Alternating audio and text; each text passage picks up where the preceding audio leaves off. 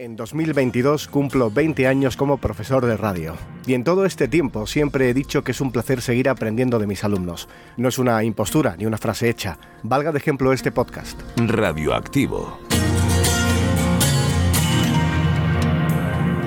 Episodio 26. La salud mental de los jóvenes.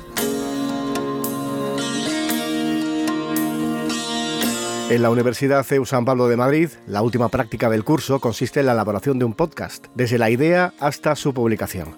Con la pandemia los temas propuestos son más profundos y radiografían las inquietudes de los jóvenes de hoy.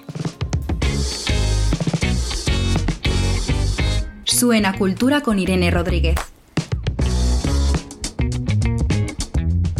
Bienvenidos al primer episodio de Suena Cultura. Lo hemos escuchado, lo hemos visto.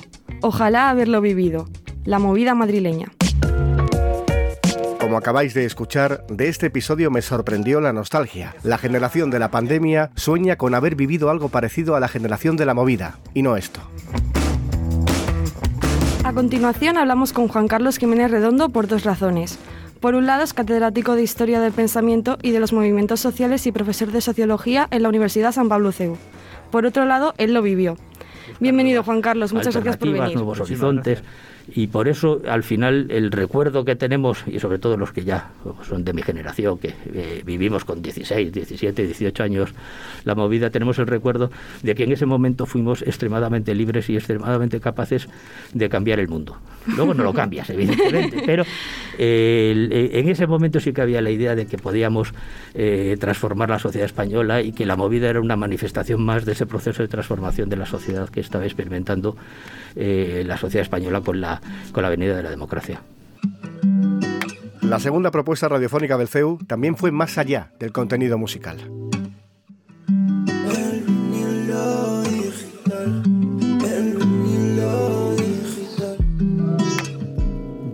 Industria musical ha perdido millones de euros por la falta de conciertos, festivales y actuaciones en vivo. Y ahora que la situación está volviendo a la, entre comillas, normalidad, está costando bastante avanzar para devolver esta situación a la habitual pre-COVID.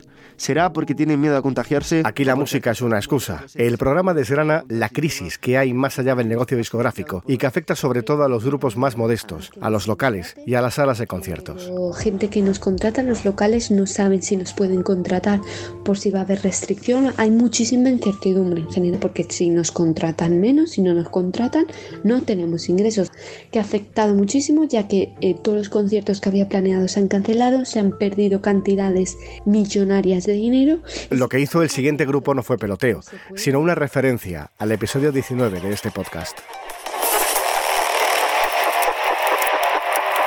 Generación Quemada, con Fernando Becerra. Bienvenidos a Generación Quemada el podcast que te muestra la otra cara de la moneda. En este capítulo vamos a tratar un tema bastante polémico, las drogas. Un espacio que recoge con rigor y preocupación el auge del consumo de drogas en su generación. Si bien los niños jóvenes empiezan a consumir tabaco y alcohol, la mayoría por curiosidad, no hay que olvidar que son invitados por alguien, generalmente por algún amigo o familiar. Y mientras haya familias con consumos excesivos, los menores también lo estarán aprendiendo. Estos son los tres contenidos del CEU que llamaron mi atención. Lo que en años anteriores eran meros programas de entretenimiento, han ido dando paso a contenidos en los que los estudiantes revelan sus propios fantasmas. Esto es A tu manera, tu matinal en Radio CES. Recientemente me pasó lo mismo en la Escuela Superior de Imagen y Sonido CES, donde mis dos grupos del máster de periodismo comparten magazine en directo. Es un aumento de los problemas de salud mental, porque también ha habido un aumento de consumo de tóxicos, un aumento de, problemas de la gestión y de la impulsividad, de la depresión, de la ansiedad, y creo que esto también es muy, muy importante, ¿no? Dejarlo dejarlo claro porque realmente, bueno, nos estamos enfrentando a una posible pandemia de salud mental. Los alumnos me preguntaron si ellos podían contar su historia. Les apunté que no era lo habitual, que dependía del testimonio. Y esto fue lo que hicieron. La primera entrevista fue a Ima. Bueno, pues a mí me diagnosticaron bulimia nerviosa. Pero bueno, en realidad el tema de, los trastornos, aunque sean distintos los que hay, como, como has comentado antes, Realmente todos tienen muchos factores en común y al final es el uso del cuerpo y de la imagen para regular las emociones que no sabe manejar de otra forma, ¿no? La gente cuando le habla de trastorno siempre piensa en típica persona muy, muy delgada y piensa en anorexia, Quizá también entra un poco el concepto del tema de, la purga, o sea, del tema de los vómitos y algo así, que eso sí, porque se muestra en películas y, y tal, pero no, no piensan a lo mejor que una persona pueda tener un trastorno alimentario y que no esté en bajo peso, mm, una persona que tenga trastorno y que sea al contrario, que esté en sobrepeso. O sea, hay muchos estereotipos de eso, de persona delgada que, que no come porque no quiere comer y sí, hay mucha desinformación. La segunda entrevista fue a Lidia, al hilo de la muerte de Verónica Forqué. Pues mira, yo llevo siendo paciente de salud mental reconocida desde hace cinco años, eh, reconocida porque yo llevo enferma desde que tenía 12 años, pedí ayuda en su momento y nadie me la prestó y desde hace cinco años mi situación se agravó y sí, efectivamente con el COVID mi situación se agravó y, y ha sido invisibilizada porque pues por la saturación médica que ha habido con la pandemia, eh, no hemos podido ser atendidos de una manera creo que correcta, eh, aunque los médicos hayan tratado de hacerlo lo mejor posible. Entonces, mi situación se agravó sobre todo eh, por las medidas tomadas como, como el estado de alarma y, el encierre y el enclaustramiento que, sufrimos sobre todo toda la población, pero sobre todo los pacientes de salud mental. ¿En qué momento detectaste tú que necesitabas ayuda psicológica? ¿Cómo te enfrentaste a ello? Yo hubo un momento en el que pensaba que lo estaba llevando bien, eh, hacía ejercicio en casa, intentaba mantenerme activa, intentaba mantenerme distraída, pero llegó un momento en el que en el que reventé, vi que no podía salir de casa, vi que, el contacto mínimo que, que estaba manteniendo eh, con, con el exterior por, por el aislamiento que yo ya estaba sufriendo como paciente de salud mental se, se redujo al mínimo. Y, y, hubo un momento en el que en dos semanas yo perdí seis kilos. Eh, dejé de salir de la cama, dejé de relacionarme incluso con mi madre con la que, con la que convivo desde que regresé de Galicia.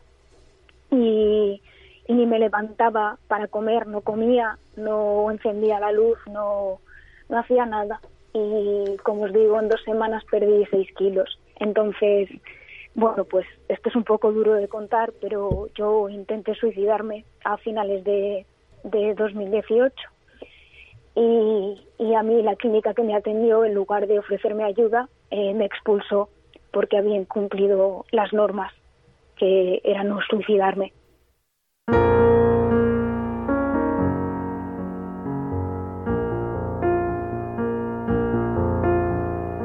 Ver si lo he entendido bien. Quiero pensar que la pandemia está detrás de este cambio de humor en los contenidos propuestos por mis alumnos. Jóvenes de entre 20 y 25 años que se están sacando sus carreras en las peores circunstancias y con un horizonte laboral cada vez más complicado. Una crisis que se suma a la de cada uno, porque los problemas de los más jóvenes no son problemas menores o más pequeños. Tenemos que cuidarles. Acabas de escuchar las voces de los hombres y las mujeres que también están llamados a tirar del carro cuando todo esto acabe. José Antonio Piñero es radioactivo.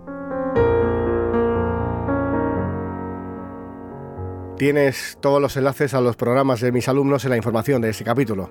Hay decenas de manos detrás de este episodio, pero quiero agradecer especialmente el temple y la confianza por sus testimonios a Lidia Barca e Ima Reyes, así como la impagable e impagada colaboración de Lara Ampuero, David Carvajal, Laura Mondejar y Juan Ochoa. Al final de cada episodio siempre os deseo salud y suerte. Hoy quiero subrayar que os deseo mucha salud mental y que 2022 sea realmente más afortunado para todos.